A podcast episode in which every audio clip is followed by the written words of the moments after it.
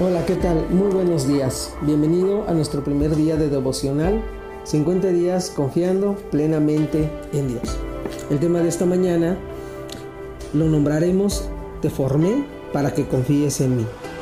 Y vamos a meditar en la palabra en Hebreos capítulo 11, versículo 1, la cual dice, es pues la fe la certeza de lo que se espera, la convicción de lo que no se ve. Mira, la verdad es que la mayoría nos cuesta establecer un diálogo con Dios, porque existen infinidad de distracciones que atrapan nuestra atención y seducen nuestra voluntad. Imagina por un momento que Dios está frente a ti.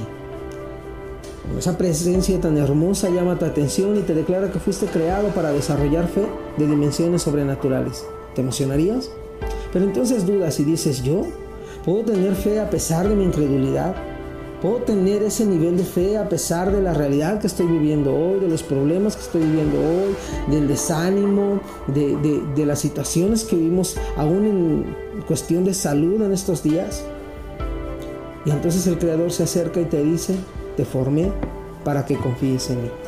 Quiero decirte esta mañana que todo lo que sucede en tu vida, todo lo que sucede a nuestro alrededor con las personas aún que amamos, todo está bajo el control de Dios. Hay días que pareciera que las cosas son tan complicadas, que lo que anhelamos está tan lejos, que pareciera que Dios no está ahí. Muchas veces pareciera que Dios nos ha olvidado, muchas veces pareciera que Dios no está atento a lo que nos sucede. Pero no es así. Quiero decirte esta mañana que el Señor Hoy quiere susurrar a tu oído y decirte, te he formado para que confíes en mí. Cada situación que estás viviendo, cada circunstancia que estás viviendo, es una oportunidad para confiar más en Dios. Mira, la única manera de desarrollar fe es que estemos parados donde necesitamos tener fe. Cuando las cosas van bien, cuando las cosas no hay, cuando en la vida no hay problema, es difícil desarrollar fe porque lo hemos visto. En el pasaje que hemos leído dice, es pues la certeza, la fe, la certeza de lo que se espera. Es estar seguros que va a llegar. Y dice la convicción de lo que no se ve. Es estar convencidos de que aunque no lo veamos va a llegar. Tal vez hoy estás pasando tiempos de dificultad. Tal vez hoy estás pasando tiempos difíciles en tu matrimonio, con tus hijos, en tu propia vida. Tal vez te has levantado esta mañana, estás despertando sin ánimos, con problemas que pareciera que rebasan tu voluntad, con problemas que pareciera que rebasan tu posibilidad, tu capacidad. A lo mejor no hay trabajo, a lo mejor la economía hoy está por los suelos. Pero el Señor te dice esta mañana, no es para desánimo no es para darte por vencido. No te he olvidado, te, te he creado para que confíes en mí. Todos de una u otra manera, amigo mío, decimos que creemos en Dios. Llámese por una religión a la que podemos pertenecer o, o simplemente por convicción, pero la verdad es que al final de la jornada es en esos días difíciles, como el que tal vez puedes estar viviendo el día de hoy, que desarrollamos esa fe real sobre Dios. No es, no es una cuestión de, emociones la que pudiera solamente llevarnos en un momento a expresar que creemos en Dios. Es en estos momentos de dificultad. La verdadera fe que agrada a Dios no es una apariencia religiosa. No, no es muchas veces solamente de labios para afuera decir creo en Dios, sino es una relación de persona a persona de nuestro ser diminuto con su espíritu. En esta relación vivencial nos enseña el Señor que aunque no lo podemos ver, no lo podemos palpar, Él nos ama y sostiene nuestra vida. Quiero darte un ejemplo.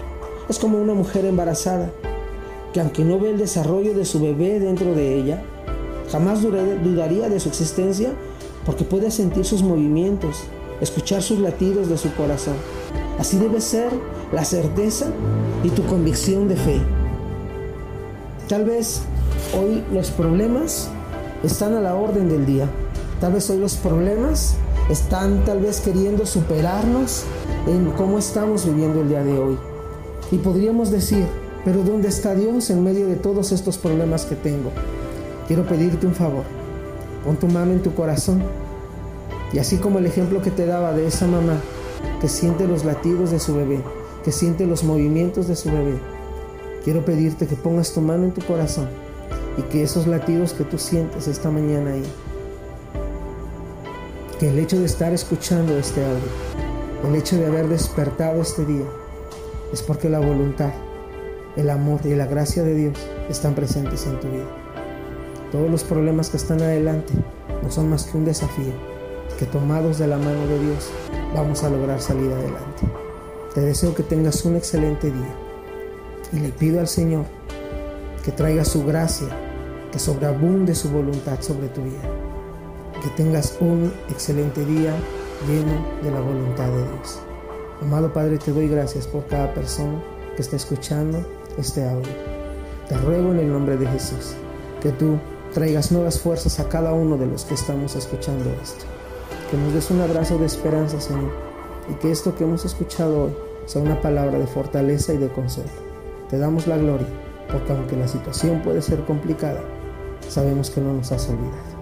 En el nombre de Jesús oramos. Que tengas un excelente día.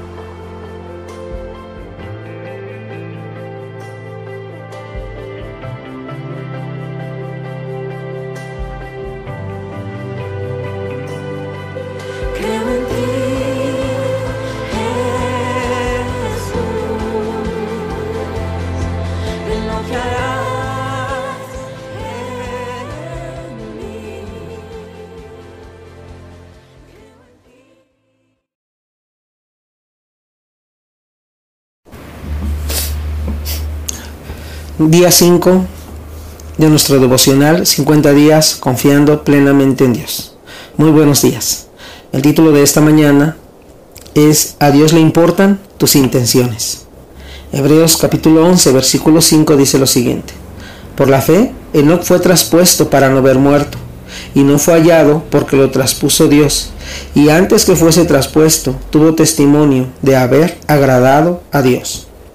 Enoch tuvo testimonio de haber agradado a Dios en 365 años porque confió plenamente en Dios. Enoch vivió un tiempo cuando había gigantes en la tierra.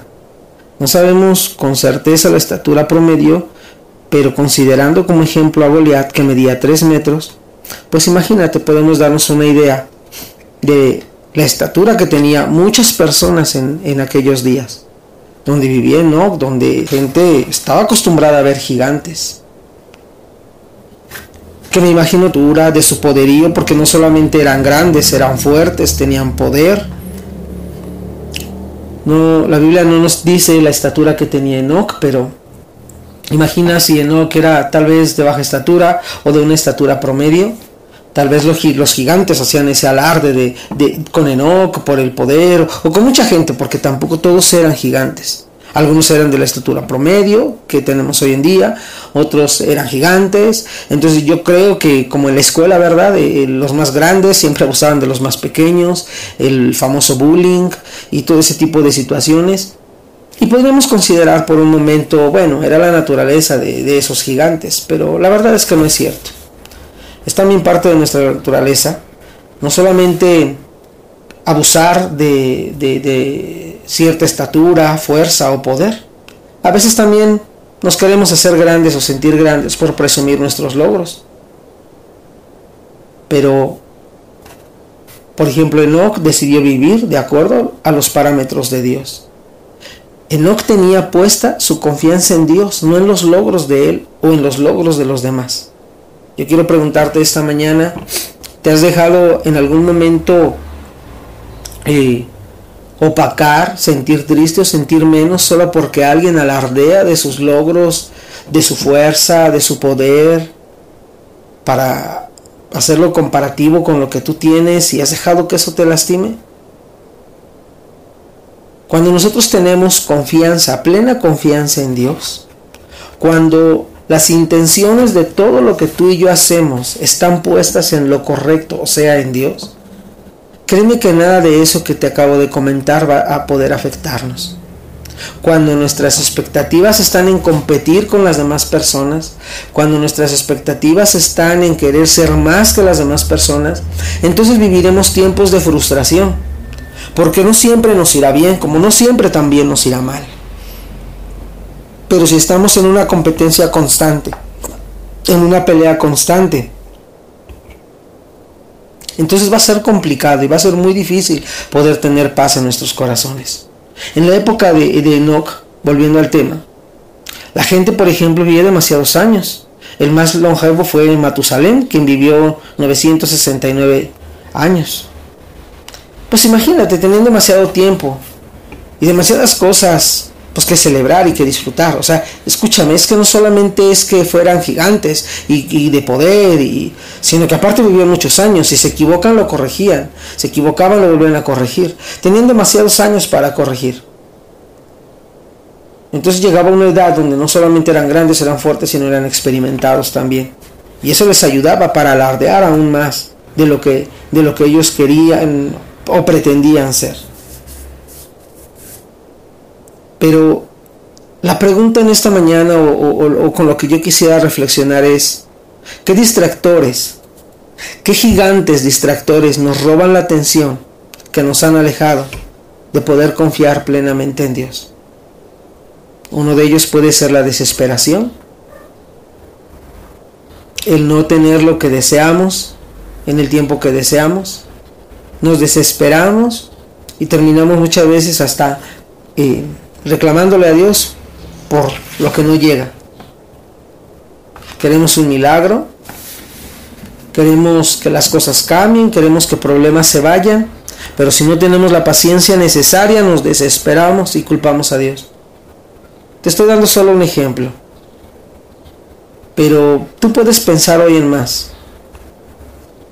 ¿Qué distractores que se han manifestado hoy como gigantes en tu vida no te dejan agradarle a Dios? No te dejan confiar plenamente en Dios. ¿Qué nos está deteniendo para poder servir a Dios? ¿Nuestra baja estatura? ¿Nuestra corta o avanzada edad? ¿Nuestra condición económica? ¿Nuestro pasado de violencia? ¿Nuestro miedo a fracasar?